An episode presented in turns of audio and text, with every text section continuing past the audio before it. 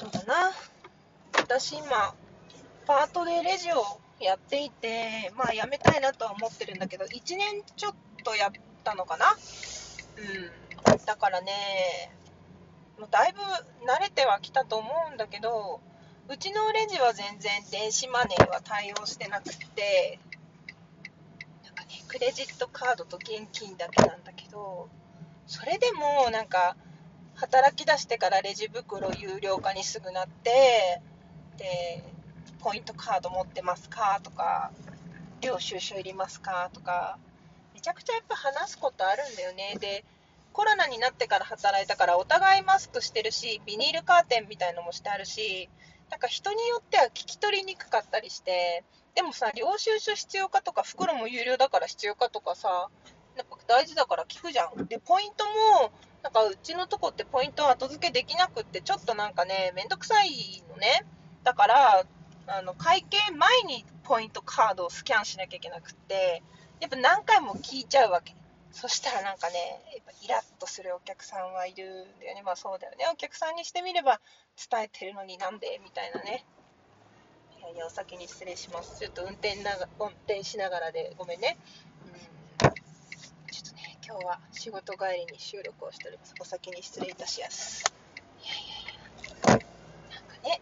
でテープをね、今度、袋はいらないと。で、テープを貼るか貼らないかとか、貼ってもいいかとか、やっぱね、いきなり怒り出すお客さんもいるわけ。なんかそれを何に使うかわからないけど、その、買いましたよっていうやつ、基本は貼らなきゃいけないんだけど、いらないって言ってるだろうみたいな感じで、なんかね、急に怒る人がいるわけ。もうそういうのがすごく嫌なの。ちゃんと話せばわかるのに、急に怒る人。だからそういう、なんていうのかな、急に読めない動きをする人を相手するのがめちゃくちゃ疲れる。まだ電話よりはマシだけど、私電話が大嫌いで、もうね、決定的にダメだなって思ったのは、大学生の時にクレジットカードの会社にバイト行ったの。でね、普通のバイトよりも相場よりもちょっと高くて、なんかね、電話の応対そのものはすごい褒められたんだけど、なんかね、嘘ついてね、その人が本当に職場にその勤務してるかとか確認しなきゃいけないの。その、なんていうの、お客さんがカード作った時に、その、職場にその人がいるかっていう、その会社の信用度とか、その人が本当にそこにいるかっていうのを、なんか誰々さんいらっしゃいますかって電話かけて、もう今はそんなことないはず。だからすごい昔の話だよね。うん。私も一瞬しか働いてないから、いつまでその仕組みだったかわかんないけど、なんかね、それがすごいストレスで、なんか急いでるしさ、みんな。で、嘘ついてさ、なんか聞かなきゃいけないし、なんか、何の用ですかとか言ったり。あとね、その、DN とか書いてあるわけ、その、D、DN は旦那に内緒の略で、家にその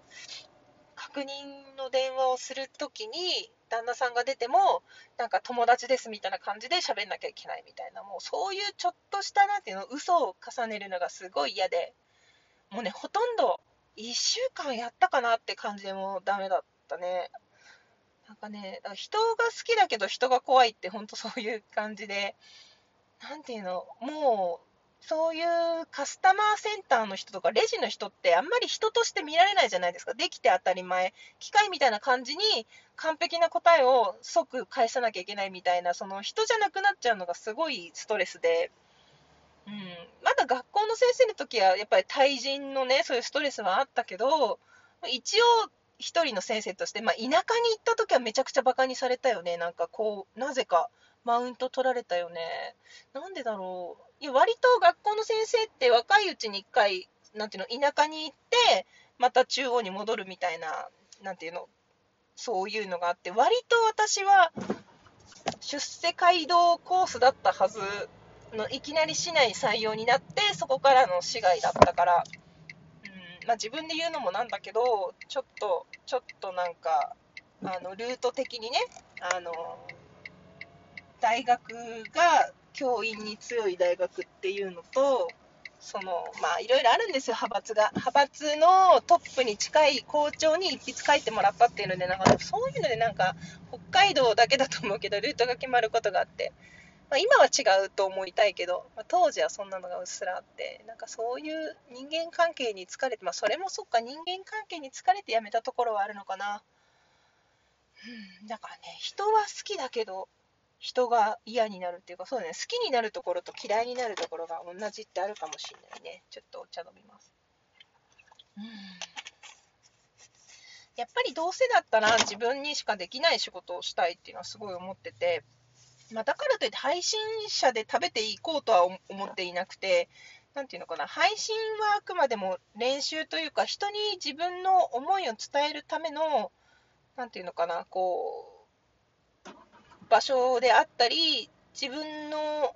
なんていうの、ほっとできる場所であってほしいから、それを仕事にしちゃうとさ、やっぱり数字を追いかけたり、一喜一憂しちゃったりして疲れちゃうから、それは次第よりしようと思ってるんだけど、でもいつか、その人に対して何かを伝える仕事にはなりたいと思っていて、まあ、それが自分で話す方なのか書く方なのかわかんないけど、そういう感じの仕事を今探しているわけなんだが、まあ子供もね、まだ小学校低学年なので、フルタイムで働けるわけじゃないから在宅でってなってくると意外と限られてきちゃって、うん、本当はね、ママ母ちゃんの仕事を会社に完全復帰してやりたいんだけど、ちょっと家族の反対に合っているので、反対を押し切ってまで何かやろうっていうのはまだない。いざとなったらやるかもしんないけど、一応おとなしくしてるわけよ。うん。駐車場空いてっかな。ほほほほほほほほほほほちょっと失礼します。なんかね、仕事。その思った通りの仕事ができるかどうかっていうのは分からないんだけど、せっかくそれで今生計を立てなくてもいいっていうかさ、と自分で稼いだ分はほぼ自分で使ってるんで、でもなんか働けって言われるわけ。それだったら好きなことやりたいよね。まあそんな感じで。まあでもね、今日も疲れちゃってさ、もう仕事行くの嫌だなって思って、励ましてって言ったらみんなに応援してもらってちょっと元気が出たけど、でもこうやって体が元気で働きに行けてさ、採用してもらえる、この年齢で結構私、もうね、若くないんで、そうやって採用してもらえるお店があるってありがたいなっていうふうに思ったりしましたね。うん。そんな感じ。なんかいい仕事とご縁がありますようにって思ってます。ではでは、聞いてくれてありがとう。じゃあね。